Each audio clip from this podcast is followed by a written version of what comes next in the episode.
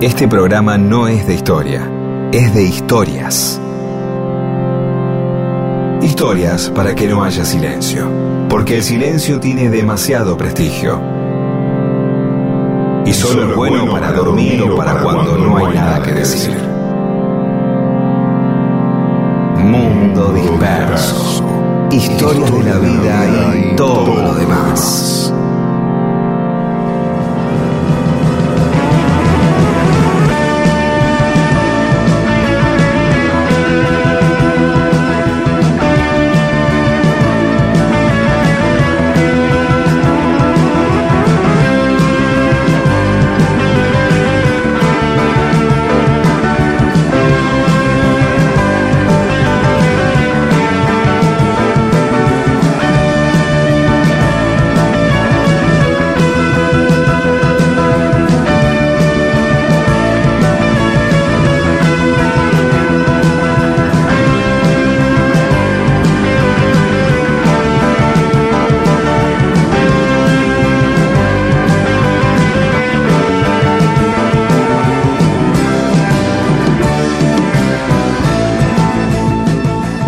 ¿Cómo les va? Aquí estamos en Mundo Disperso. Somos Pedro Saborido, Daniel Míguez, con Paula Weintraub, Olivia Dayes y Eamon. Hola, Pedro. ¿Qué tal? ¿Todo bien?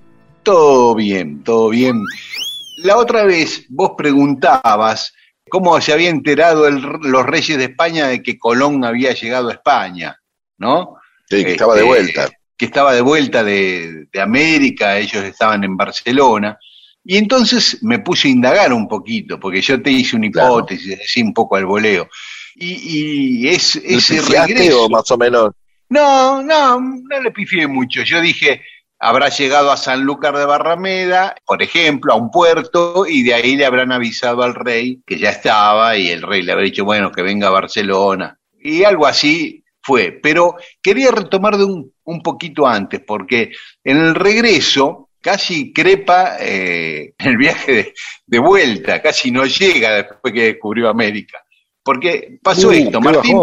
Martín Pinzón, que iba en la Pinta, una de las tres carabelas, había conseguido oro, había cargado oro en la, en la carabela y se escapó, se rajó de Colón para España porque quería él dar la noticia del descubrimiento de las Indias occidentales, ¿no? Así que lo dejó Solari. El 24 de diciembre del 92, cuando ya está por volver, Colón, él con la Santa María y, el otro Pinzón con la niña, pasa esto, Nochebuena, bien esta situación, Nochebuena. Colón muy cansado le dice a Juan de la Cosa, que era otro marinero así de alta jerarquía, que se haga cargo de manejar el barco. Pero Juan de la Cosa también estaba cansado y le da un pibe a un grumete que maneje él el barco. Y el pibe va y lo choca contra un arrecife y lo No. hace pelota. Medianoche salta Colón de la cama, viste, dice, qué noche buena, mamá. Se empezó a hundir la Santa María, pudieron zafar con los botes, llegaron a la niña, pero no entraban todos, eran 40 marineros que había, 40 personas en la Santa María y no entraban en la niña. Entonces, ¿qué hace Colón? Dice, bueno, vamos a fundar un- una ciudad acá, con los restos del barco, arman un fuerte de madera y deja ahí 39 ñatos, porque no entraban en el barco para volver. Ahí sí se va, con la niña, porque la Santa María ya estaba hecha pelota. Hay que ver, de- después quiero saber la historia de los 33 que se quedaron. Sí, te la cuento ya si querés, o no, la dejamos la incógnita. No, dejala, pues está buenísima. Sí, sí, En el momento que estamos, estamos volviendo, al fin nos volvemos a España, de pronto dice, mira, chocamos, ustedes se van a tener que quedar y, y para eso fundamos con... eh, es interesante. sí, sí, sí, ¿No? dale, dale, le contamos otro día eso. Bueno, entonces vuelve para España, Se va. se va y sale un... Con Pinzón, Bueno, ahora ya Pinzón diciendo... No, con el, eh, con Ya. el otro pinzón, con el pinzón de la niña. El pinzón que iba en la pinta lo había perdido. Ah, se fue. se había ido. Ah, Sí. Pero en un momento del viaje, que había poco viento, se lo encuentra. Se lo encuentra al barco. Y Colón va ahí, ¿viste? Y el otro dijo, no, me separé por un huracán, qué sé yo, ¿cómo te voy a hacer eso? No te creas eso. Y, y Colón no le cree, pero se hizo el Gil, porque necesitaba volver, es más seguro volver dos barcos juntos que él solo, ¿no? Por cualquier cosa. Claro. Así que dice, bueno, está bien, está bien, te creo, volvamos. Pero llegando a las Islas Azores se produce una tormenta tan fenomenal que ahí sí creyó que no volvía. Todos creían que morían esa noche porque el barco era un nada, era una cáscara de nueces, olas tremendas, era un huracán, un huracán. Dos días cáscara de nuez en, en, un eslabón de lujo. Sí, claro. No sé, estoy tratando de encontrar una imagen. Sí, muy buena, hermosa imagen. Lavarropa, ¿no? Sí. sí. No el de, este, el de carga frontal, no, el de el otro, el que va por arriba. Sí. Claro. Y, y, finalmente cuando pasan esos dos días de tormenta, ahí de vuelta los dos barcos se habían separado, ¿viste? Ya ahí no se encontraron más. Colón llega a las costas de Portugal sin velas, todo roto, destruida la, la carabela, la niña temía que iba a estrellarse contra el Cabo da Roca, que es un... Yo estuve ahí, ya te da miedo un día tranquilo ese lugar, ¿no? Porque el mar es furioso, pega contra las piedras de una manera tremenda. Imagínate con una tormenta. Colón creía que se iba a hacer pelota contra ahí, bueno, logra eludirlo como puede y llega a Belén, que es el puerto del río Tajo, que está ahí cerquita de Lisboa.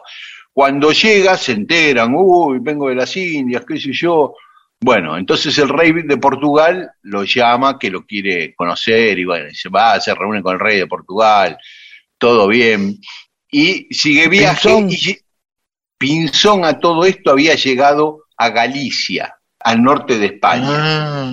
los, vientos lo llevaron para allá, claro, para el norte. Y Colón llega al puerto de Palos, y bueno, y ahí es agasajado, lo llevan en andas a, la iglesia a dar una misa de acción de, de gracias, lo llevan en andas hasta la iglesia de Palos, la gente subía al barco al ver los aborígenes, porque había traído seis aborígenes, Colón, había traído tucanes, frutas raras, la gente estaba impresionada.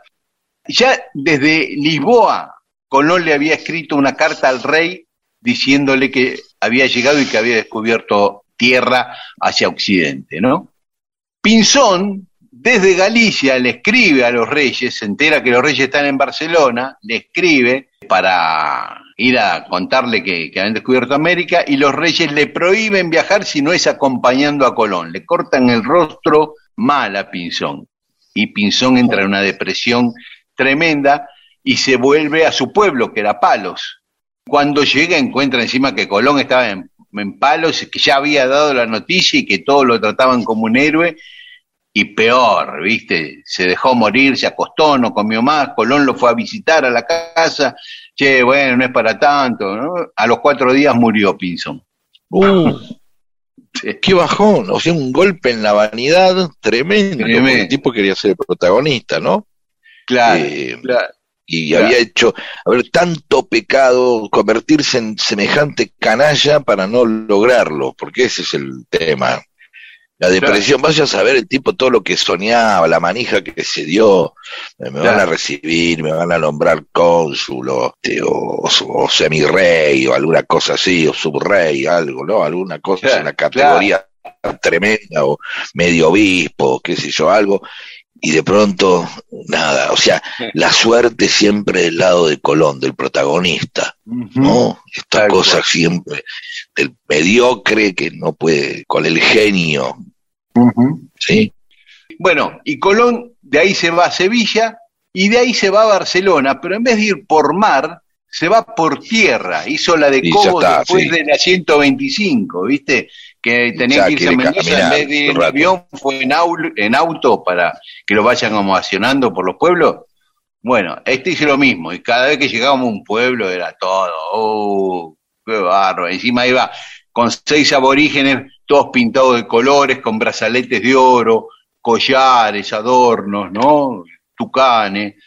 Este, y así llegó a, pasearte por Herley con Kiss, ¿no? Con, pronto va por vas, por Pavón y cruzas el puente Herley o vas hasta la estación Lanús o con Kiss o con, no, con Arwin and Fire, no sé, alguna de esas cosas así. Digo, trato de hacerme una idea, ¿no? con, con el carnaval de corriente, con un carnaval, digo, por lo que está diciendo, todos pintados, con claro, de colores. Bueno, así que ahí llegó el 20 de abril a Barcelona, y eso es una historia que vamos a contar otro día, si te parece, cómo fue el recibimiento de los reyes, porque merece ser contado también. Perfecto, y los 33 que quedaron y después contamos los 39. ¿Qué cifra, no? Los 33. No, los 33, eran de los mineros de Chile, estos son 39. Ah, 39, perdón. Ya estaba tratando de hacer una asociación, olvídate, listo. 39, listo, ya está. Escuchamos música y nos metemos en más sí. del mundo disperso.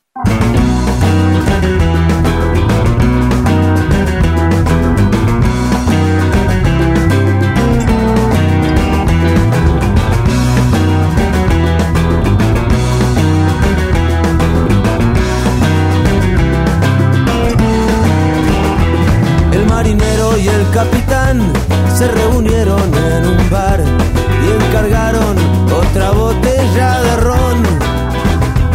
Ese sería el puerto final y lo fue tanto de verdad que bajo el mar ahora descansan juntos los dos.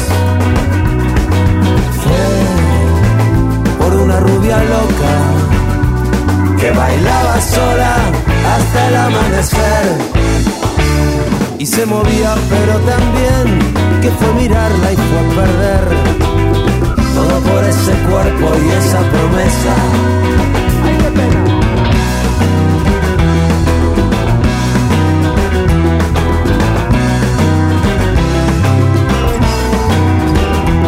Ya no era joven, pero era audaz y bailaba siempre al compás. No le importaba que se la echaran a suerte Llegó la noche, llegó el champán, llegó la hora de la verdad.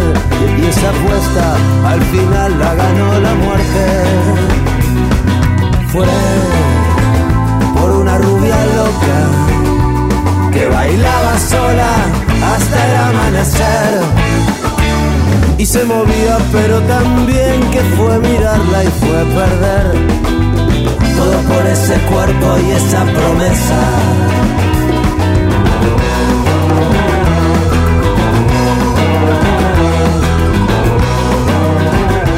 Quizá Dios o simplemente el caos hicieron que muchas cosas sucedieran nada más que para que exista este momento en que vos las escuchás. Mundo Disperso, con Daniel Míguez y Pedro Saborido.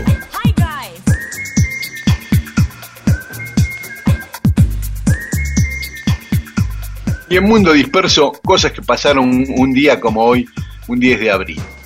En 1710, en Gran Bretaña, entra en vigencia la primera ley de derechos de autor, 1710.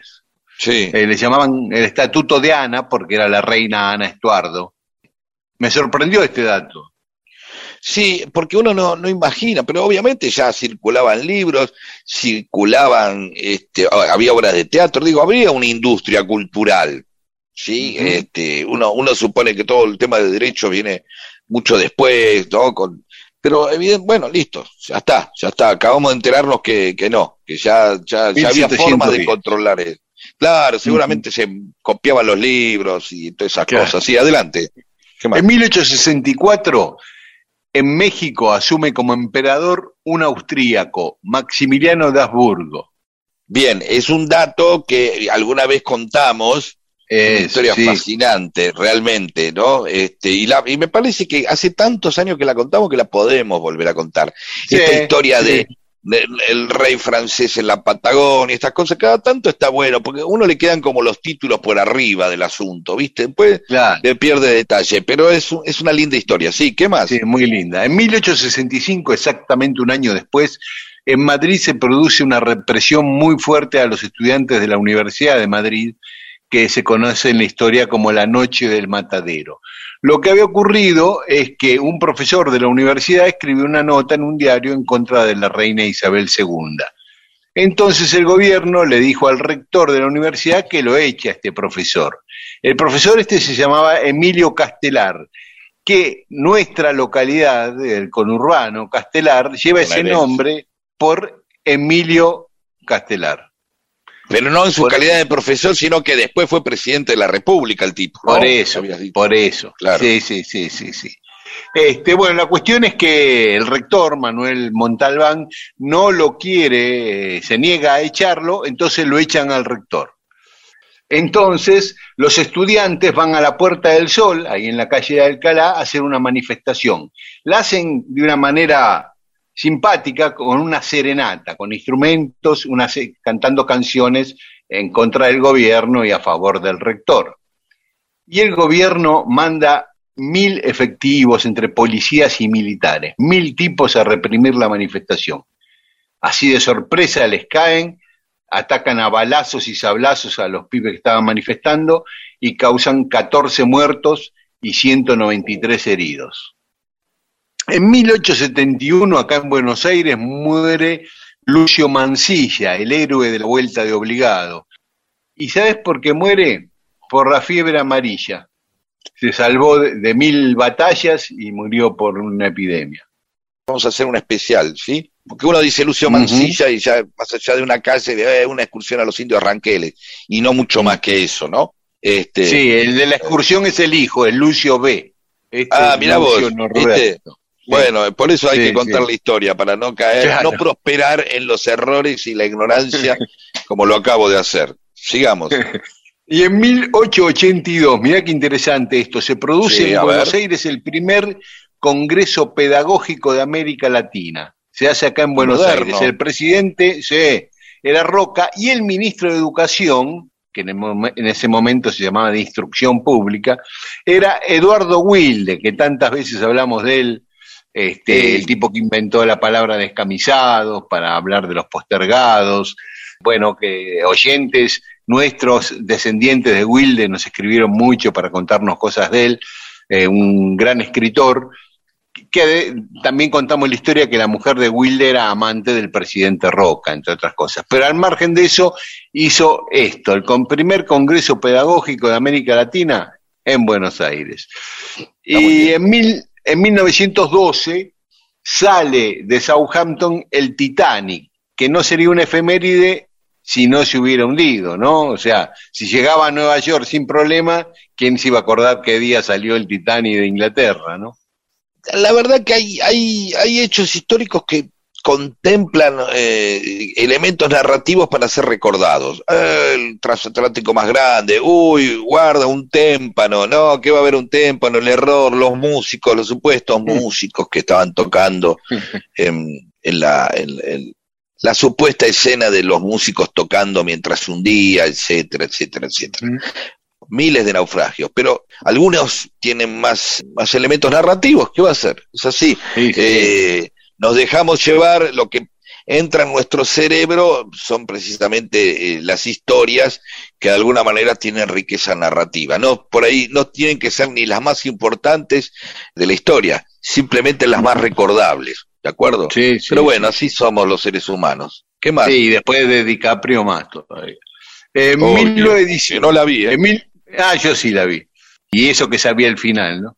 En 1919, en México, es asesinado Emiliano Zapata, uno de los líderes de la Revolución Mexicana. Mirá cómo lo matan, cómo lo emboscan. Había un tipo guajardo que estaba a favor del presidente Venustiano Carranza, pero le hace creer a Zapata que ahora estaba enfrentado y quería que unieran sus fuerzas en contra de Carranza. Entonces Zapata le pide pruebas a Guajardo, a ver cómo, porque te querés salir a mí.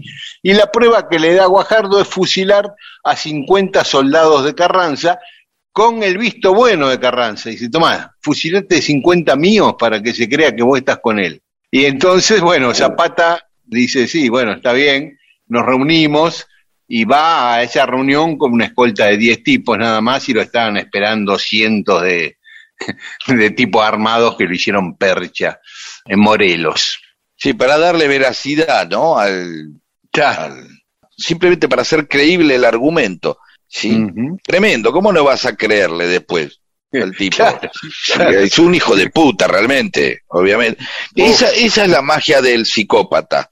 Esa es la magia del psicópata, que puede hacer con cualquier cosa con tal de envolverte y hacerte creer algo. ¿sí? Hasta Eh, incluso en un momento puede ceder algo para que vos caigas en la trampa, como hizo este, ¿sí? fusiló 50 tipos, no, no le importó nada, y después dice, bueno, hay un beneficio mayor, que lo vamos a matar a Zapata.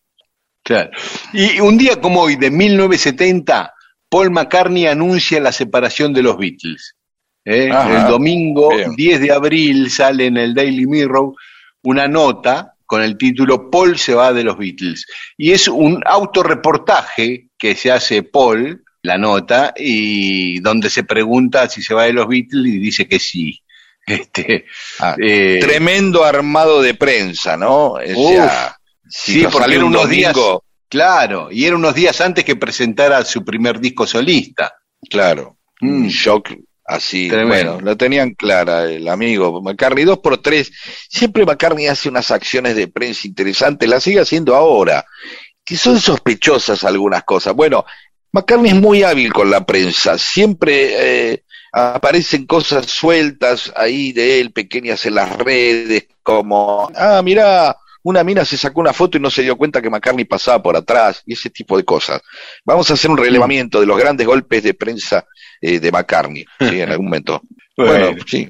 Sí, ¿Qué y prácticamente estamos en 2020, hace dos años nada más. The Strokes saca su último disco, después de siete años sin sacar discos, de New Abnormal, y, y lo usamos como excusa para escuchar un tema de ese nuevo disco de Strokes, que es una banda que a mí me gusta mucho por lo menos. Este, Qué bueno. Y hoy, sí, y hoy cumplen años, Sí. están cumpliendo años. Claudia Piñeiro, le mandamos un beso, la escritora, por supuesto, ¿no? Y Roberto Carlos, aquel número 3 brasileño, no el cantante, sino el jugador de fútbol que pateaba tan bien, ¿te acordás? Sí. Y Fernando Gago, el técnico de ustedes, de Racing, cumpleaños hoy. Eh, está muy bien. Muchísimas gracias a todos los eh, que cumplen años y que dirigen la Racing. Y lo mantienen primero. Que siga así. Bueno, listo. escuchamos a The Strokes. Dale.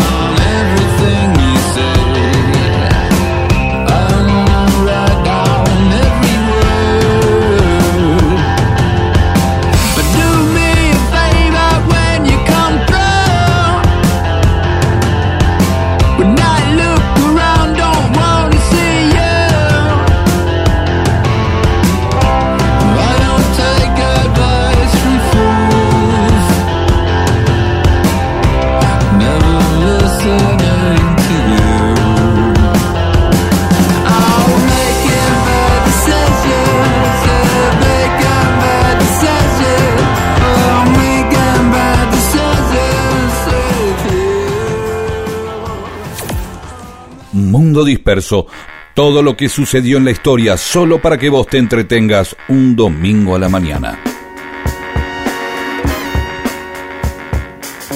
Y el otro día, Pedro, proponías que hablemos de, de los Lugones. Y hoy vamos a hablar de los Lugones.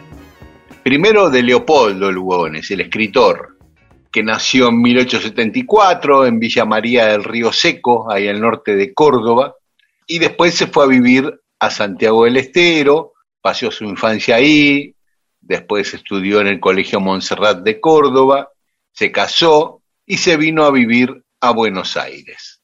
Para ese entonces, Lugones era un tipo anticatólico, anarquista, básicamente tenía esas dos características. ¿A qué se dedicaba, perdón? Después que terminó de estudiar, eh, ya, ya escribía, escribía en diarios. Cuando llegó a Buenos Aires empezó a escribir en La Vanguardia y después en el Ah, diario bien. de Roca, en el diario Tribuna de, de Roca. Este, Y fue virando, ya empezó a virar. Sí, La vanguardia era socialista ya, era una cosa así socialista. de sur- sur- sí, Sí, él sí. pasó, sí, él pasó del anarquismo al socialismo, del socialismo al liberalismo, de ahí Bien. al conservadurismo y de ahí al fascismo pleno, ¿no? Perfecto, está bien. Sí. Al año de casado nació su hijo, Leopoldo también, que le decían Polo, su único hijo. En 1903 apoya la candidatura de Manuel Quintana, un oligarca, un tipo desastre, de- uno de los peores presidentes que tuvimos, y lo expulsan del socialismo por apoyar la candidatura de Manuel Quintana. Mientras seguía escribiendo, se iba haciendo cada vez eh, más famoso, Rubén Darío le había dado su apoyo y consiguió que empezara a escribir en el diario La Nación, lo que le dio más prestigio y más reconocimiento. Y mientras tanto también alternaba con el ocultismo, con el esoterismo y, y ese, Uh. y ese tipo de ciencias ocultas, paralelamente, ¿no? Y paralelamente también había adherido a la masonería, se había inscrito en la logia Libertad Rivadavia. Lugones, una de las cosas que hizo fue reivindicar el Martín Fierro, que hasta ese momento nadie le daba entidad eh, literaria importante a la obra de Hernández, Mira vos, y Lugones lo puso en un pedestal, ¿no? A- tanto al Martín Fierro como a- a- al Facundo de Sarmiento. Pero el Facundo ya tenía su propio prestigio por la gran manija que le había dado el propio Sarmiento. En cambio, no tenía ese prestigio el Martín Fierro, que era visto como, como una obra menor hasta ese momento. Llega 1930 y Lugones fue un gran propagandista del golpe militar de Uriburu contra Irigoyen. Y ya ahí era un fascista pleno a full, ¿no? Sí, sí, sí. Eh, El hijo de Lugones era policía y ya revistaba en las filas también de Uriburu. Hasta que pasa una cosa en la vida de Lugones, que es que se enamora de una chica mucho más joven que él. Ella tenía 25 y él 52. Se mandaban cartas apasionadas. Él ponía en las cartas que le mandaba a esta chica que se llamaba Emilia manchas de sangre y otros fluidos corpóreos. sí, semen, sí, semen, claro, sí. sí, por eso, sí. Una cosa, Sí. pobre el pero- cartero, ¿no? Como, diciéndole, señorita, ¿qué pasa? Llegó carta de Lugones, ¿cómo sabe? Acá está, decía el tipo. Con una pinza agarraba la carta, ¿no? Con una pinza de hielo, y sí. Cada vez está, está más, cada vez está más apasionado el amigo. Eh, Este, Bien, entonces- y cuando Polo, el hijo, se entera de este romance, los extorsiona a los dos. Se reúne con los padres de la chica y le dice que los va a volver locos si la chica no termina el romance con su padre. Y a su padre le dice lo mismo, que lo va a encerrar en un manicomio si no termina este romance. Así que la familia de la chica se la llevó a Montevideo, se mudaron y Le- Leopoldo Lugones entró en depresión y el 18 de febrero de 1938 se suicidó en un recreo del Delta, en San Fernando, Sí. un recreo que se llamaba El Tropezón. Yo he ido muchas veces a ese recreo, ¿sabes? Ah, mira, yo fui una vez. Hasta hace 15 años que atendido por un montón de señoras, unas hermanas, y que en un, un recreo que tenía lo- los salones y ellos nos mostraban también los vestidos de época, un recreo de, de carca, ¿viste? Donde se iba, había fiestas y qué sé yo, y se quedaban todas a torrar ahí después, eh, porque había Sí. habitación, y está la habitación que no, no, donde uno puede visitar la habitación donde se suicidó este el Lugones. Sí. Que no, la mantenían- está cerrada. No, no, la mantenían así como un museíto, digamos. Exactamente, sí. Se suicidó porque tomó whisky con cianuro. Este, yo Uh. supongo que el cianuro le cayó más mal que el whisky. ¿no? Seguro. Así que ahí murió en, en 1938. A ver, como había nacido un 13 de junio, el 13 de junio es considerado en la Argentina el Día del Escritor, porque hasta la aparición de Borges, Lugones era considerado el gran escritor argentino, ¿no? Sí, fascista y todo. Bueno, sí, está bien. eh, Coherente. Sí, sí. Bien, y entonces, Y entonces, pa- pasemos al segundo, Apolo Lugones, el único hijo de Sí. Leopoldo. Era un perverso, pervertido, pedófilo. Eh, eh, En Uh. un momento estaba a cargo de un reformatorio y violaba a los niños que estaban ahí. Muchas veces él inició causas que siempre, por sus vínculos políticos, terminaban en nada. Incluso eh, era afecto a la zoofilia, eh, cuando él, como policía político de Uriburu, detuvo a Botana, al dueño de Crítica, y a su mujer Salvadora Medina Unrubia. Y Salvadora recuerda haber descubierto a Apolo Lugones teniendo sexo con una gallina. bien. Eso lo dice Salvadora. O sea, para que veamos el perfil de este tipo, ¿no? Sí, ¿Qué fue? sí, sí, sí. Además, también detuvo a Homero Mansi, él, él torturó a Homero Mansi porque él introdujo la picana como elemento de tortura en la Argentina. Eso fue uno de los rasgos de este tremendo porquería. Se casó Polo Lugones con Carmen Aguirre, la hija del músico de Julián Aguirre, y tuvieron a Susana Piri Lugones, o Piri, algunos dicen Piri, otros Piri, que fue una referente de toda la movida contracultural en los 60.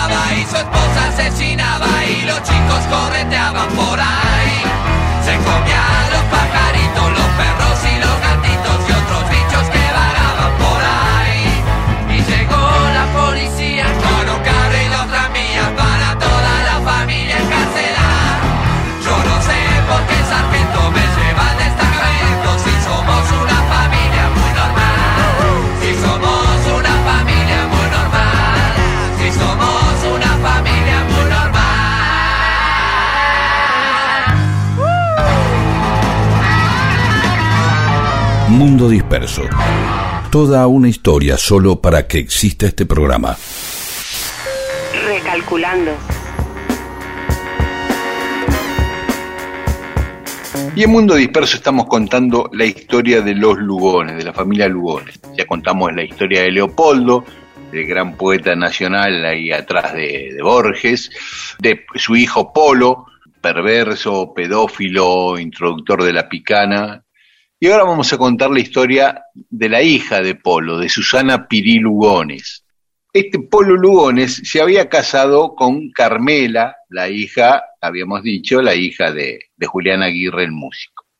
Y tuvieron a, a Pirí y al poco tiempo Carmela se separó de Polo cuando descubrió que era pedófilo. Y formó pareja con un médico, pero que también era un perverso y un violador.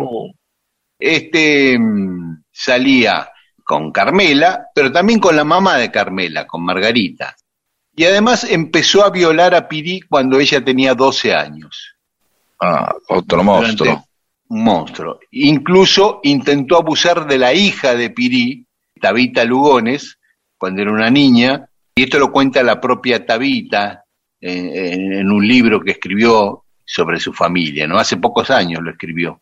En la década del 60 la casa de Pirí reunía a toda la vanguardia del arte porteño, ¿no? Iban todos, los del Ditela, los del nuevo rock argentino que recién empezaba. Ahí en la casa de Pirí, Jorge Álvarez conoció a los chicos de Manal y a Tanguito, por ejemplo, eh, antes de tener Mandioca, por eso ahí después los llevó a Mandioca. Ella tuvo romances con algunos de los jóvenes rockeros de aquellas bandas. Así que a fines de, los 60 estaba en el centro de la bohemia porteña. ella se había casado, ¿sabes quién era el padre de, los chicos de, de, Pirí? Carlos Peralta, que era un humorista, que era el director de la revista Tía Vicenta. En 1971, Polo, el padre de Pirí, se suicida, como se había suicidado a su vez su padre, Lugones, Leopoldo Lugones. Y dos meses después que se suicida el padre, se suicida el hijo, el hijo varón de Pirí, Alejandro. Y también se suicida en una isla del Tigre, como su bisabuelo. Así que todo un drama, la vida de Pirí. Al año siguiente que se suicida su hijo, en 1972, empieza a militar en Montoneros, en la parte de prensa. Tenía 48 años, o sea, por primera vez se aproxima a la política y a la militancia de cualquier tipo a los 48 años, algo raro, ¿no? Eh, o no habitual, por lo menos. Y la dictadura la secuestra en 1977, paradójicamente es torturada con la picana que había introducido en la Argentina su papá. Cuando desapareció su mamá, que tenía muchos amigos militares, según cuenta Tabita, no movió un dedo para ayudarla. Y se estima que fue asesinada el 17 de febrero de 1978. Y con la desaparición de Pirí cierra esta historia, aunque después la reabre Tabita para exorcizar quizás ella misma su propia historia en su libro Retrato de Familia, pero es una historia que incluye muchas décadas de la historia argentina, que arranca con Lugones y su apoyo al golpe de Uriburu contra Irigoyen y termina con Pirí secuestrada por la dictadura militar. Standing in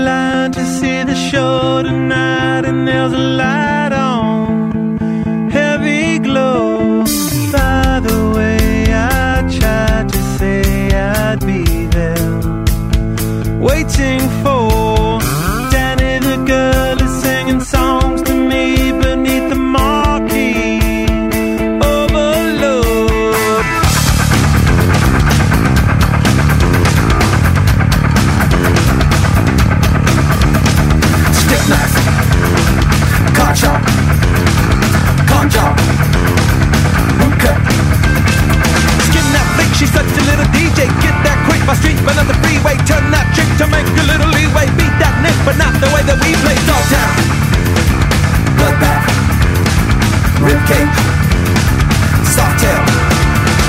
Standing in line to see the show tonight, and there's a light on, heavy glow. By the way, I tried to say I'd be there, waiting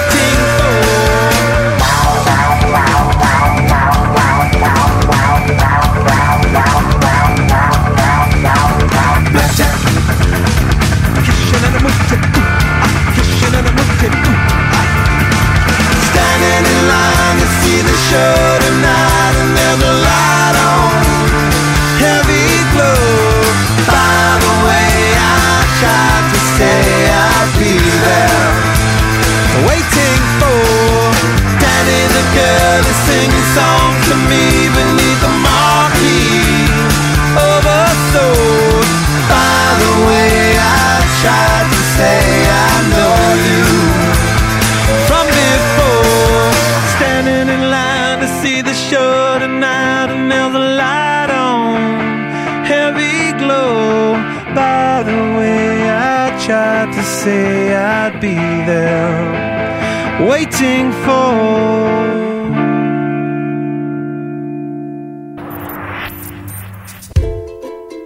Para fiestas, cumpleaños, encuentros en la puerta del colegio y en cualquier ocasión en la que hay que comunicarse con otra persona, existe Mundo Disperso, el programa que provee historias que unen a la gente y la hacen más buena, porque se comunican entre sí. Y ahí charlan y se hacen amigas. Esto es Mundo Disperso con Daniel Víguez y Pedro Saborido.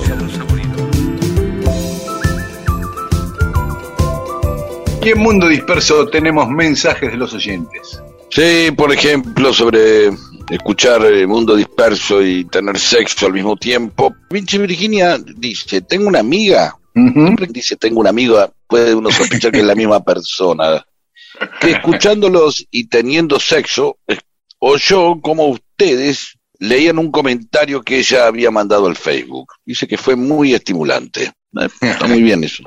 Mariana Pacheco, acá desde la Laguna de Lobos haciendo un asado, por ahora incursionando solamente en este tipo de experiencias, mientras escuchamos el programa, pero bueno, nunca se sabe eh, si podemos incursionar en otro tipo de experiencias. Y Fermut dice, yo, así como levantando la mano, ¿no? Y bueno, y pide que contemos la historia de Héctor Ricardo García. Sí, lo vamos a hacer pronto. Juan Pablo Ferrari Freire dice, con esto de disociar ídolos con la persona, le pasa con Manu Ginobili, tremendo jugador de básquet, pero con las comunidades originarias está mostrando su lado liberal y retrógrado. Félix Requejo desde La Plata respecto a las personas que son admirables en su versión pública, pero tienen algunas deficiencias en lo privado. Hay una historia fantásticamente contada por su propia hija sobre Juan Julio Roque, fundador y dirigente de FAR y Montoneros en la película Papá Iván del 2004. Ale Novele desde Florianópolis dice, siguiendo la línea de Neruda, sería bueno hablar de Piazzolla. En el libro Tigres en lluvia, Tomás, guitarrista, cuenta cómo los cagó en Europa. Debe ser Tommy Gubich, ¿no? Que era el guitarrista invisible y que después se fue a tocar con Piazzolla. Carlos Baigorria, sobre los escritores que son malos bichos, me pasa con Vargas Llosa, que es un ser detestable, pero sus libros me siguen gustando. Sí, un gran escritor. Silvia de Temperley, tienen razón. Uno tiene contemplación y puede dejar pasar cosas hasta serias cuando quiere al otro y cuando lo admira y cuando hay algo que sobresale en positivo. Bueno, es así. Uno cuando quiere a alguien es capaz de taparle todo. Acá como dice el oyente, ¿no? Si Neruda vos no te significa nada y te enteras eso de Neruda, le pues, es un hijo de puta. Si ya le conoces la casa en Chile y fuiste y leíste y te conmoviste. Y eh, bueno, entonces, ay, ¿cómo, cómo, cómo, cómo eso que mi cerebro provoca una contradicción que no puede acomodar, necesita en el momento entrar en estabilidad? No puede vivir en una situación de conflicto. Al- en todo caso lo podés dejar encapsulado en una zona de contradicciones. Bueno, y la postergás. Las neuronas entran ahí como en colisión, necesitan resolver, bueno, ¿qué hacemos con este tipo? ¿Es un hijo de puta o lo perdonamos? Eh, ¿Lo quiero o no lo quiero? ¿Qué sé yo? Y si no lo postergo, lo niego y lo encajono y lo dijo, bueno, qué sé yo, después vemos, después lo charlamos Claro. acerca del el hijo ilegítimo, todas esas cosas que dos por tres "Ay", ¿viste? Y que es verdad, obviamente, uno siempre va a tener un doble, por eso existe el amor, ¿no? Si todo es objetivo no podría haber amor, pero es otra discusión eso. Huguito de la Paz y del barrio de Pompeo en Lanús, pero en Herley estaba la abuela, aclara, ¿no? Y es verdad, uno tiene como dobles pertenencias o triples pertenencias a veces cuando va muy seguido a lo de unos primos, lo de la abuela, la tía, Claro. entonces Claro. hay, hay algo que ahí que también echa raíz y algo de y, el amor, ¿no? De haber sido feliz en ese lugar. Claro, el barrio Pompeo fue el primer barrio Sí. del partido de Lanús. Ajá. La Perdón mi ignorancia. ¿Cuál? Y queda ¿Cuál viene a en la ser? avenida San Martín y 25 de Mayo, más o menos ahí eh, había un boliche que estuvo hasta hace pocos años, que era del siglo XIX, que era un almacén de ramos generales y pulpería, y en torno a eso se fue armando ese barrio. Mira vos. Me arrancaste un mira vos. Sí. Em, Perra peronauta, todo Herley con la radio en la ventana y el tuco en la cacerola escuchando atentamente. Ah, buenísimo. Así que, eh, Herley, atento porque hoy tenemos una historia de Herley eh, para contar más adelante. Eh, ¿Sí? La pin sí, vas a ver. La pinza curva. Aquí de guardia en el hospital. Ya el anestesista puso mundo disperso. Estamos por operar en el quirófano. El que escribe soy yo, Miguel, y Roberto es el otro. Estamos en La Rioja, desde La Rioja. Nos escriben a punto de operar. No tienen sexo, pero operan en el quirófano mientras escuchan Mundo Disperso. pero vos sabés que eh, eh, frente a lo que le puede pasar a mucha gente, que, que es alarmarse eh, por esto, escuchar la radio distiende, acompaña. A veces las operaciones son largas. A ver, es preferible que se mantengan eh, la persona no se apasione con lo que está haciendo. Ah, que mantenga la frialdad, claro. Exactamente, que no empiece a ver, qué sé yo, estamos, esto es peligrosísimo, sino que al contrario, relajen, pongan la radio, qué sé yo, no sé, uno no imagina, puede estar escuchando y sí, sí, bueno, adelante, si acompaña y todo sale bien, sigan escuchando, ¿no? Si, después si están escuchando a Iron Maiden y, o lo, no sé qué es lo que puede provocar, o cumbia, no lo sé, pero evidentemente quizás acompañe, yo no es la primera vez que me entero de estas cosas, de que se escucha radio en los quirófanos, ¿eh? Así es como se hacen las cosas bien. La tía Isa, fui a decime quién sos vos, ese hermoso programa de reportajes que tenía Liberty en la radio, y encontré, fui, quiere decir que fue a revisarlo, ¿no? Por ahí, ¿no? Que fue al programa. Y encontré este, eh, a Rodolfo García, y lo comparte en Facebook. Dicen que es muy lindo programa, vamos a escuchar, muchas gracias. Pableder o Pableder, algún día podría contarse la historia de- del gaucho Rivero y las Malvinas, claro que sí. Ricardo Bonda eh, hace referencia eh, a las eh, Copas Eva Duarte que ganó el Barcelona sin jugar y que quiere historias de mitos, leyendas urbanas y fantasmas de la ciudad de Buenos Aires, que hay un montón. Bueno, hasta acá, mensaje de los oyentes, después seguimos, Pedro. Dale. Ya no puedo esperar más, mis pupilas envejecen. Ya no puedo esperar más, el silencio gritará. Ya no quiero esperar más, un reloj cansino y turbio. Ya no quiero esperar más,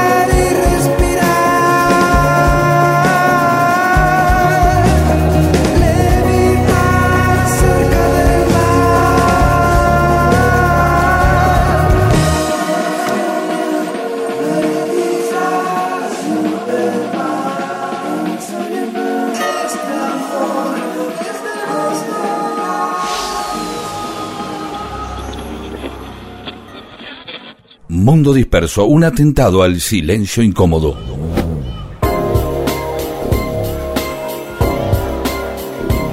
Y seguimos en Mundo Disperso, Pedro.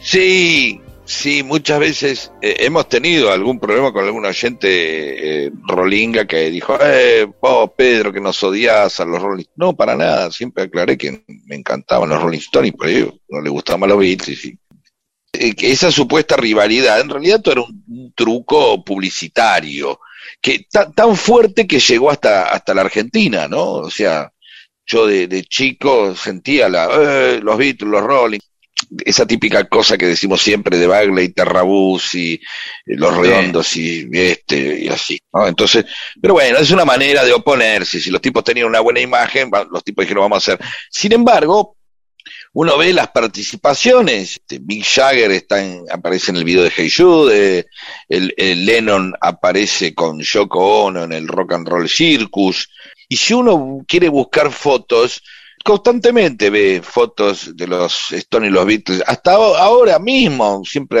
hay fotos de Ringo y, y Keith Richards, de todos, todos mezclados, charlando en fiestas, este, de gandules, así que esas rivalidades son, son tribuneras, no son tribuneras. Pero aparte hay algo, hay un- uno de los primeros hits de los Stones, ¿sí? Eh, es un tema de los. Beatles. Eh, ¿Cuál?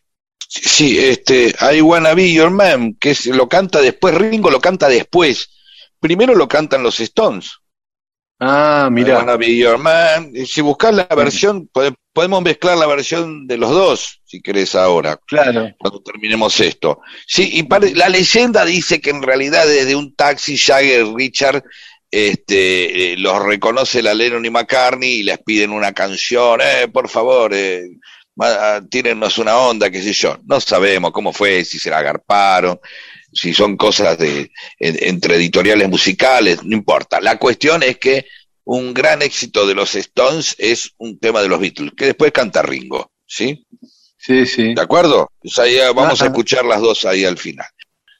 Otra cosa, los, los Stones eran, le- se encantaban hacer covers, tenía tanta admiración por Moody Waters y toda esa gente, que les encantaba hacer las propias versiones, que sonaban, claro, como, como algo más blanco, más británico, pero tenían una personalidad. Y sin embargo, el Luke Oldman, el eh, Andrew, que es el, el tipo, el, el- el primer productor que tuvieron, un poco que los empujó, que después vino a la Argentina y también produjo a los ratones paranoicos, y uno puede ver videos con Charlie García de este tipo, lo- los tuvo que encerrar, los encerró en una cocina, la leyenda dice que los encerró en una cocina y le dijo, mira, hasta no salen de acá hasta que no saquen una canción, por el amor de Dios.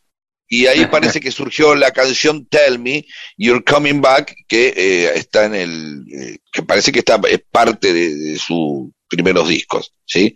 Ahí uno, yo me pierdo en el, en el primer, en la cuestión, yo tengo más a los Stones, digamos, ya, eh, este, entrando en los, eh, ya terminando los 60 y empezando en los 70. Los primeros Stones no los tengo mucho. Y después, el- el- un dato muy lindo, A ver. este, quienes quieren entrar a nuestras redes van a ver una foto. Eh, hay una placa conmemorativa en la estación Dartford, en Kent, ¿sí? Hay una placa donde eh, en el andén del tren dice acá se encontraron Mick Jagger y, y Kay Richard y decidieron armar una banda, empezaron a hablar y un año después fundaron los Rolling Stones. Fue ahí, fue un momento clave donde se cruzaron, ¿sí? Pero lo más interesante es que de chicos habían estado en la misma banda de chicos en el colegio, Ah, pero no eran amigos. A los cinco años, entonces, claro, mirá qué predestinados los tipos. Después, 15 años después, no sé a qué edad, los pibes se vuelven a cruzar y arman los Stones. Un poquito Mirá. más jóvenes, seguro. Así que entren eh, en nuestras redes, arroba mundo disperso, todas esas que siempre decimos, y van a ver la foto y están ahí con dos circulitos rojos, este, Richard y Jagger. ¿Sí? Así que bueno, eh, en, en cuatro, ahí está, eso es lo que quería que dijeras. Sí, Yo, eh, me encanta sí, el momento en donde vos decís, mira vos, porque es algo que decís, ah, este, esa es la verdadera clave, el sello de calidad de un dato para es mira vos, porque es el momento donde Claro. uno sorprende a la persona, claro, estás en, eh, en, eh, comiendo un canapé en, en, en- en un club, este, hablando este, con, con Guillermo Moreno, y de pronto le decís, eh, ¿saben que los Richard y cosas se con... Ah, te dice Moreno, mira vos, es el momento donde fascinas al otro, donde le tiras un dato que no esperaba y lo, lo conmoves. Ahí no me es el valor de cono- historias. No me imaginé Claro. que se conocían de tan chiquitos. Es Este. cuando revelás algo, viste que el otro día hicimos la historia de Neruda, que terminó siendo un flor de hijo de puta, y toda la gente quedó conmocionada, porque es algo revelador. Decís, bueno, Neruda, la vida, poeta, se inspiraba en esto, lo otro, decís, bueno, está bien, qué sé yo, un embole. Ahora, te- empezás a contar que era un hijo de puta y, y a vos mismo es como te agarra algo, eh, hay unas sinapsis neuronales ahí que provocan este, estupor, placer, curiosidad, admiración y, y- y un montón de cosas que, que terminan siendo fascinación. Ahí así es como se fascina a la gente, tirando estos datos, sí, mostrando esta foto.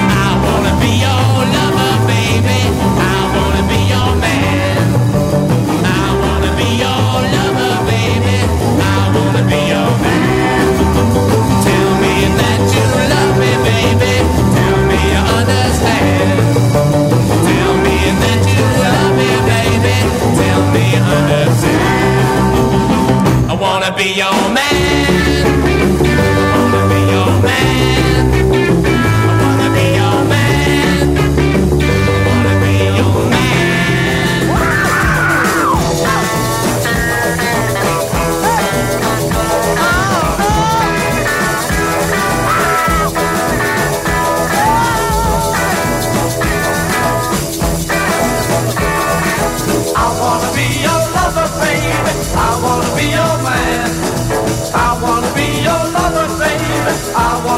Your man.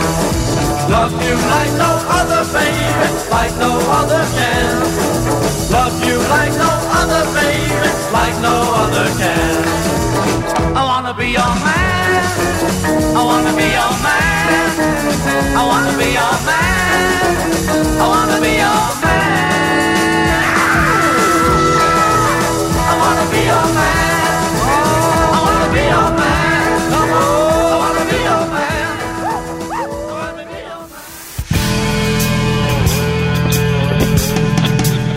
Si las cosas ocurren o ocurrieron y vos no lo sabés, entonces para vos no existen. Dale existencia a la historia escuchándola. Mundo disperso, eso que existe cuando vos lo escuchás.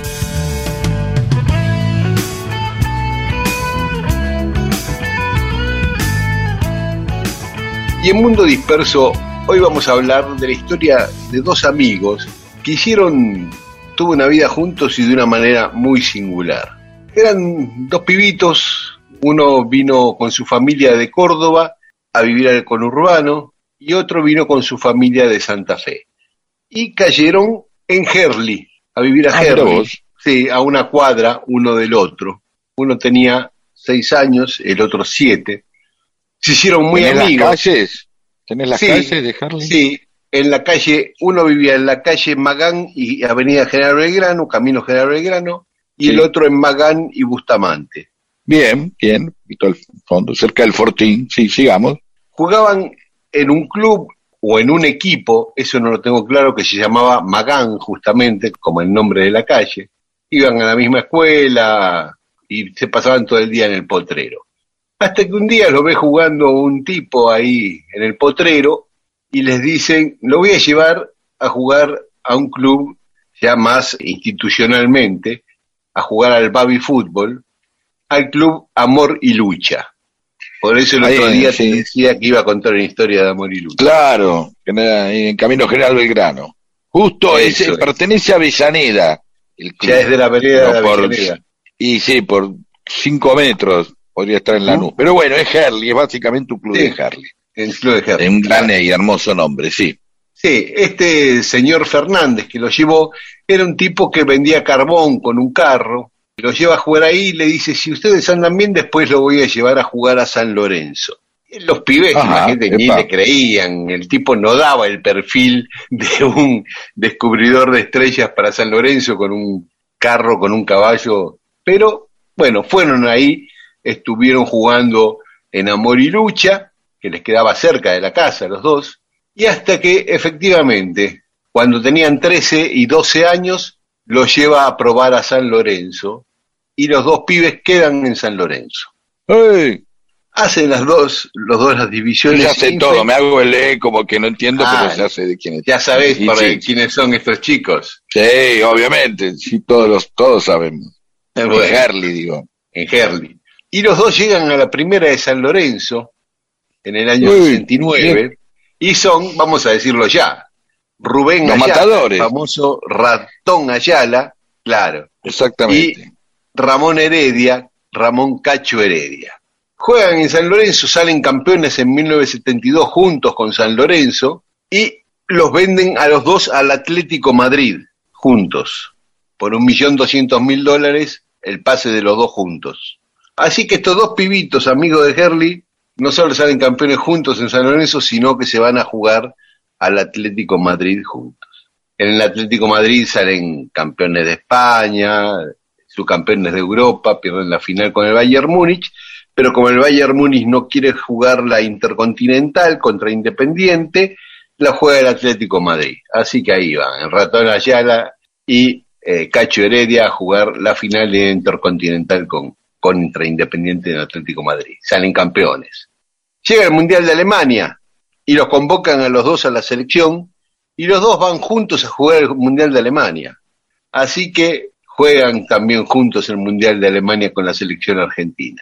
Después, en el año 79, a Cacho Heredia lo venden al Paris Saint Germain, donde estaba Carlos Bianchi, eran, fueron de los primeros jugadores argentinos que jugaron en el Paris Saint Germain, y el Rotón Ayala lo venden a México y se va a jugar a México, y ahí separan sus carreras después de 22 años juntos, ¿no? Desde los 6, 7 años hasta los 29, 30, este, que separan sus carreras. Pero me pareció una historia muy linda, ¿no? De dos pibitos que llegan del interior a la misma cuadra, se hacen amigos y hacen toda una carrera juntos y de un nivel No debe haber muchos casos en el mundo de este tipo de cosas. Yo no creo, yo no creo. Por lo menos en el fútbol, no sé, en otras áreas quizás, la música, también se dan esas cosas. Pero en esto, en el fútbol, que básicamente uno, más que triunfar en un conjunto, está dentro de un equipo y rápidamente digamos, es lo más normal del mundo, bueno, se fueron a probar los dos, uno quedó, el otro no, después uno se fue a otro club, se probó, qué sé yo cuánto, pero esta carrera que encima los vendan después al Atlético Madrid juntos, que salgan campeones ahí, que después a los dos lo convoquen a la selección, ¿no? Es, eh, es algo increíble. Uno por ahí tiene, la gente en general, quien busque la foto tendrá un poquito más en la memoria el ratón Ayala, porque eh, digamos, era más icónico de alguna manera, ¿no? El pelo larguísimo, eh, los bigotes este, negros, ¿no? Era una especie de bombita Rodríguez del fútbol, por decirlo de alguna manera, para tener una, una, medida mucho más el pelo largo. Y esa este, publicidad tan famosa que hizo, ¿no? Sí, que en Europa no se consiguen, por hablar de unos, de unos botines. Así que hermosa historia. Este, invencibles. solamente en Herley pueden ocurrir estas cosas. y Cacho Heredia tuvo un dato bonus track, que el partero, el médico que lo hizo nacer, fue Arturo Ilia. No, sí.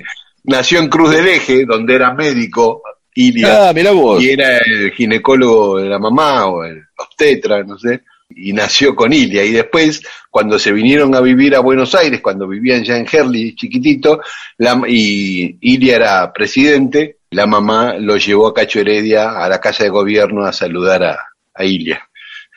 Por supuesto, más allá de que usted fue el que te hizo nacer. Muchísimas gracias por esta historia, hermosa. Le he pedido tanto a Dios que al final oyó mi voz. Por la noche a más tardar, mm, yendo juntos a la paz.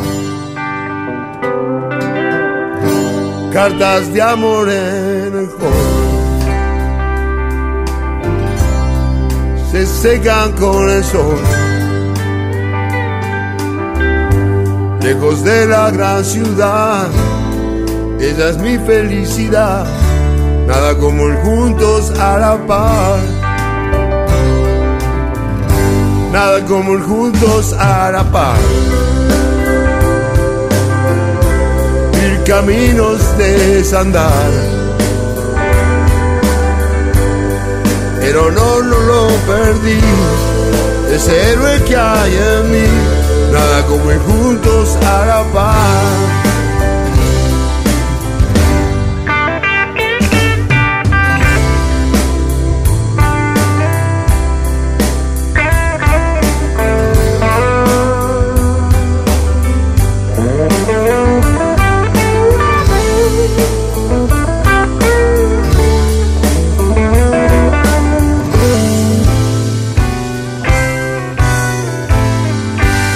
Su nombre, sé su edad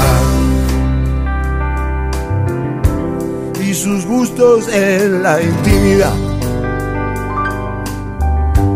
Cuando un corazón se entrega y el mañana nunca llega, ¿qué más puedo hacer?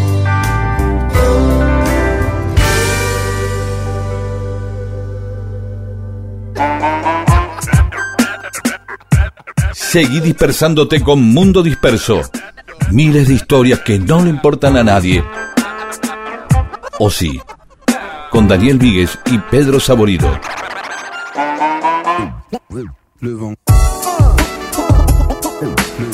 Y en Mundo Disperso tenemos más mensajes de los oyentes. Eh, Silvia Yaver debería contar la historia de Luz Sosa de Godoy Cruz, esposa de Tomás Godoy Cruz, representante de Mendoza en el Congreso de Tucumán. Eso tenemos, anótalo, ¿sí? Sí. Luz Sosa de Godoy Cruz. No la tengo muy Este, clara. Godoy Cruz y Godoy Cruz era el operador de San Martín, un operador político importante, sobre todo en el Congreso de Tucumán. La mujer creo que estaba vinculada a un crimen, estoy seguro, pero no tengo muy clara la historia, la vamos a buscar. Creo que era el crimen de un, de un pariente que estaba enamorado, algo enamorada. Y así que Silvia Llaver, vamos a, a buscar la historia y la vamos a contar. Eh, Llaver es un apellido tradicional en Mendoza, ¿no? ¿Te acordás que el primer gobernador de Mendoza cuando volvió a la democracia fue Santiago Llaver, del radicalismo? Ah, mira vos, no, no, no recordaba eso. Luján Square, con respecto a las controversias, creo que eh, la del mate es una a tener en cuenta. Los fundamentalistas del mate, que de calabaza, que si es con virola o sin virola, con pie o sin pie, de madera, de latita, de cerámica. Bueno, hay también de plástico, eh, hay de mil ma- materiales, hay de vidrio, hay gente que toma mate en vasos de vidrio. Ella ha tomado, dice, hasta con potes de yogur y con una bombilla hecha con una Vic. Bueno, vamos, No puede ser. porque lo importante es tomar mate. Creo que hay algo de transgresión ahí, ella le grita algo a Perón, porque si hay algo, un, desafío de, de- de reciclados ahí, es verdad que uno también puede decir, bueno, voy a tomar mate. Un bueno, desafío sí, a lo que ella llama los fundamentalistas del mate, ¿no? Los Exactamente, es una provocación lo que hace ella. Es una provocación, como decir, bueno, mira, voy a comprar 6 kilos de yerba y voy a ponerlo en una olla y me voy a hacer un mate gigante con una olla y una manguera y si no voy a llenar una pelo pincho de yerba y voy a tomar mate con una manguera de, de- de la que uso para regar las plantas. Sí, bueno, podría funcionar o no. Claro. Digo, puestos así, eh, Sofi, mi hija, suele a veces aparecer como dice, nada, me quería tomar un poquito de mate y se hace un mate en un pocillo de café. Creo que Ah. el concepto total, claro, hay todo como un concepto total, ¿viste? Como que es una medida, ¿sí? Claro, una medida. claro. Oscar Durán, siempre escucho la anécdota de Sarmiento de chico, esa que habla de que el pibe iba al día de lluvia, ¿no? Y, y dice, claro, es verdad, porque uno, ¿cómo es el Sarmiento niño? Uno no sabe. Entonces lo que le pasa a Oscar Durán es que se imaginan con un guardapolvo, un portafolio en la mano, como si fuera un pibe de ahora, este, y con la misma cara del billete de 50, 50 mangos, ¿no? Es como un, un, un enano pelado ahí que va por el coso. Eh, Pecanizares, me interesa mucho más mate cocido que Jesse James. Y después acá, este, de Rawson, me amonestan. Charlie Alonso dice, no, nene, Jesse James disco está en Isidro Casanova, no en Ramos Mejía. Y también lo hace Carlos Donaruma, que dice el boliche, claro, es verdad, yo pensé, no sé, me habré ido algún día por la, por, por Claro. alguna avenida del oeste, como no lo tengo muy claro el oeste, Claro. Martín de Merlo, nunca sabremos cómo se resistió la tentación de fundar frente a Corrientes y frente a Resistencia otra ciudad que se llame Diferencia de Potencial. Esto es porque hagamos, no porque ver el tema del Chiste para Resistencia frente a electricista, Corrientes. ¿no? Claro, Iván González dice que al negro Dolina casi no cuenta historia, a- historias de la historia argentina porque le salen al cruce. Así que nosotros somos como un complemento ideal de eso. Y Gabriel de Salvador de Bahía. Aquí les mando cómo Salvador se enteraba del episodio de Malvinas hace 40 años y también en Río de Janeiro que el título decía Falklands y nos comparte fotos de diarios brasileños el día con la noticia del 2 de abril de 1982. Federico, ¿podría mandarle un saludo por su cumpleaños a un fiel oyente suyo, Claudio Rada, que es psicoanalista y velezano de Parque Leluar? Sí, claro, habrá pasado ya el cumpleaños, pero le mandamos un saludo. Psicoanalista, bueno, Por supuesto. Claro, anda un poquito flojo Vélez, pero tiene buenos jugadores, ya va a levantar. Este, Sí, así que feliz psicólogo. cumpleaños, el licenciado Rada. Julio Itur. En Brindis por Pierrot hay una referencia muy interesante donde dice ¿qué será de los porteños ocupando el Liberay?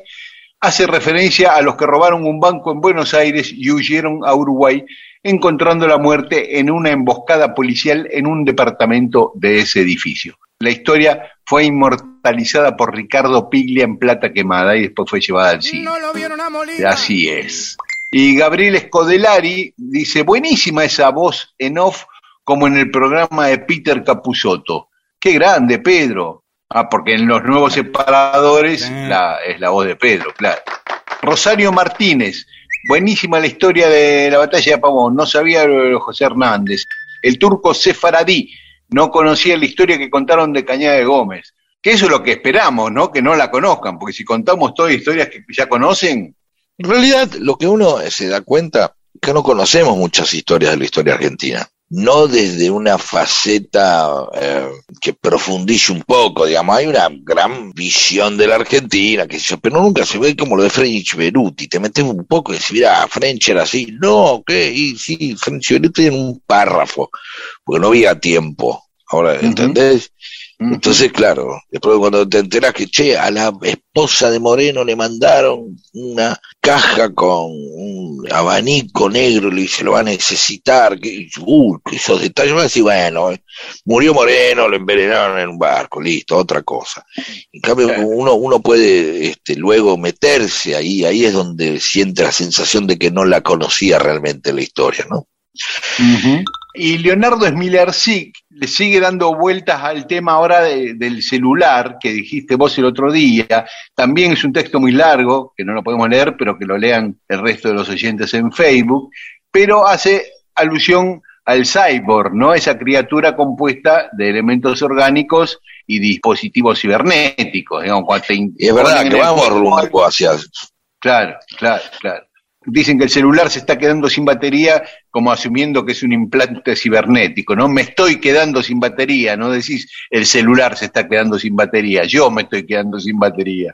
Mariela Galván dice, mentar a pateta es para mí. Era la encuesta de qué quiere decir meter la pata. Ah, y, pero no, no le Paula interesó a nadie hizo- esa encuesta. No, sí, sí, sí, Pau, sí, sí, sí. Ah, sí. Paula hizo una encuesta y da resultados distintos en Instagram y en Twitter. Mirá, En bien. Instagram, la mayoría cree que es meter el pie en la pelela, el 47%. En cambio, en Twitter, el 75% cree que es meter la pata en la trampa.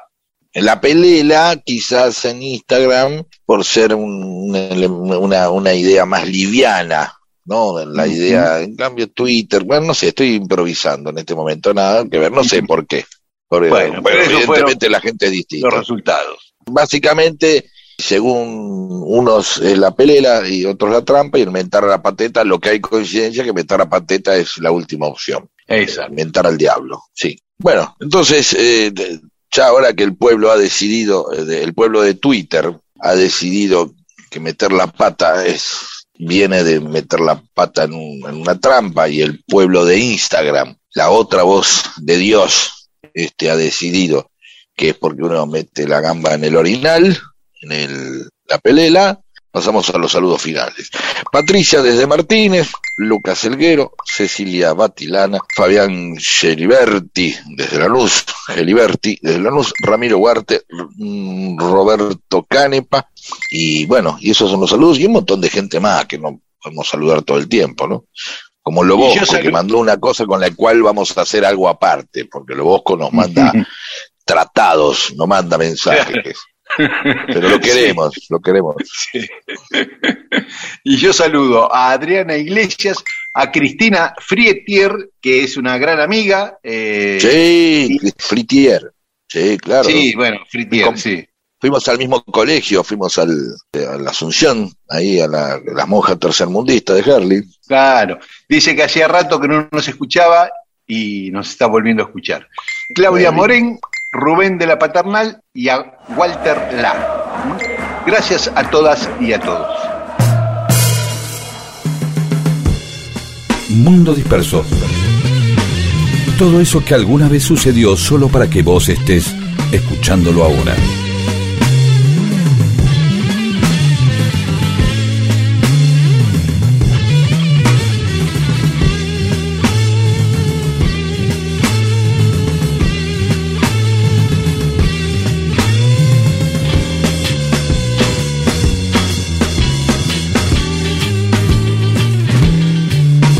Algo comienza hoy para mí.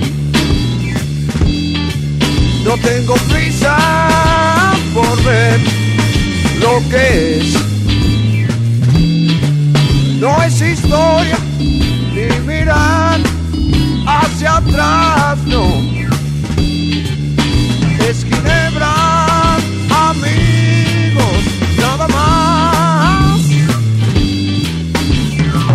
Esto no esperé tanto que casi no sé que hoy llegó capaz de vivir siempre sin ninguna explicación.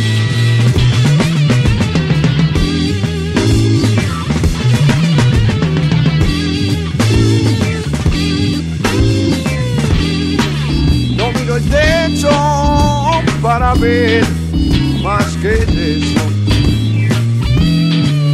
Y la ventana me sirve para mirar. Un edificio con gente que desayuna. Se peina o fuma en la rutina de continuar. Estoy aquí tan tranquilo, revuelvo mi pelo, me miro los pies.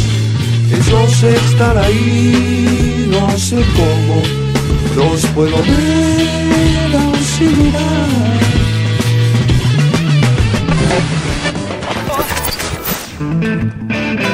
Mundo Disperso con Daniel Víguez y Pedro Saborido. Todo lo que sucedió en la historia solo para que vos te entretengas un domingo a la mañana.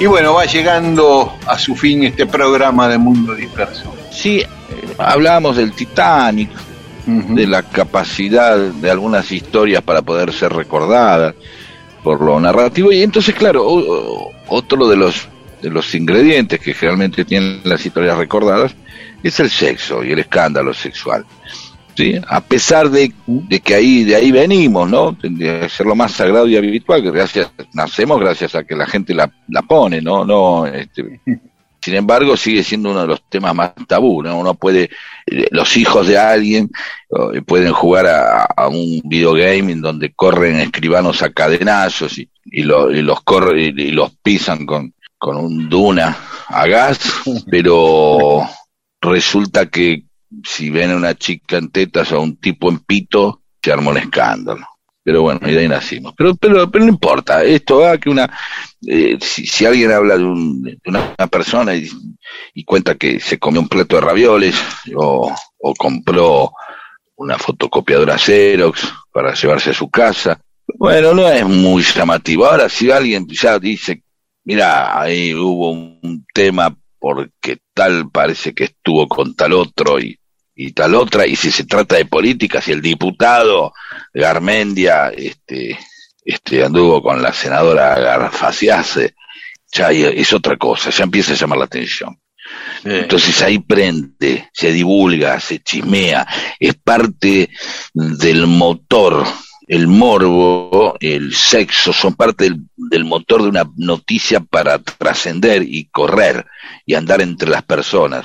Como Sí, el combustible, vos agarras una noticia, le pones un poco de sexo, un ojete, algo que yo, y ¡fum! se empieza a mover de una manera que otras noticias no.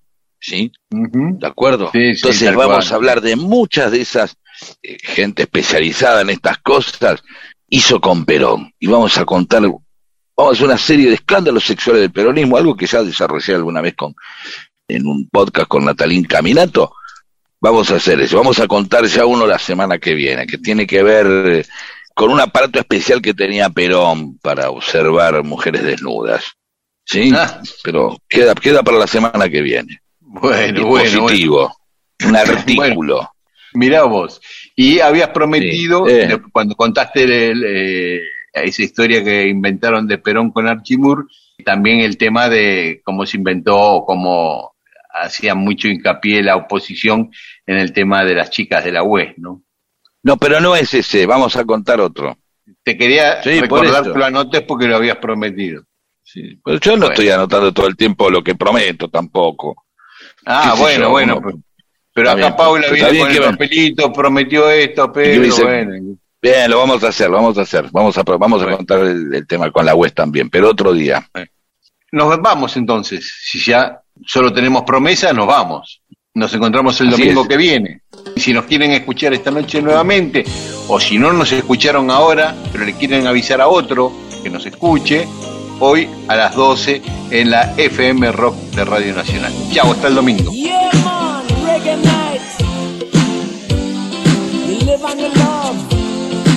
So turn on the light, make it shine bright. And listen to this. Jam it. Night, we come together when the feeling right. Night, and we'll be jamming